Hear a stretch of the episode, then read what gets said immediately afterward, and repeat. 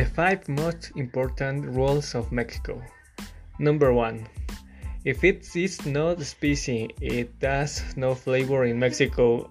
It is customary to put spicy in almost all foods and even some drinks. That is, we suffer even for food, but we also enjoy it.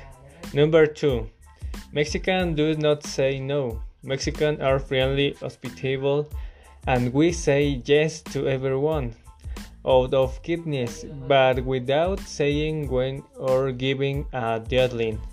Number three, say ZAFO not to do something in Mexico. We use this expression to get rid of or excuse ourselves from doing something.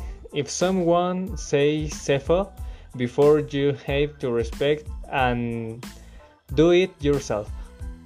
Number four, communicate all the time with your mother in Mexico. It is important to be in contact with mom or dad so that they don't worry about you. They want to hear from you at least once a day to be calm.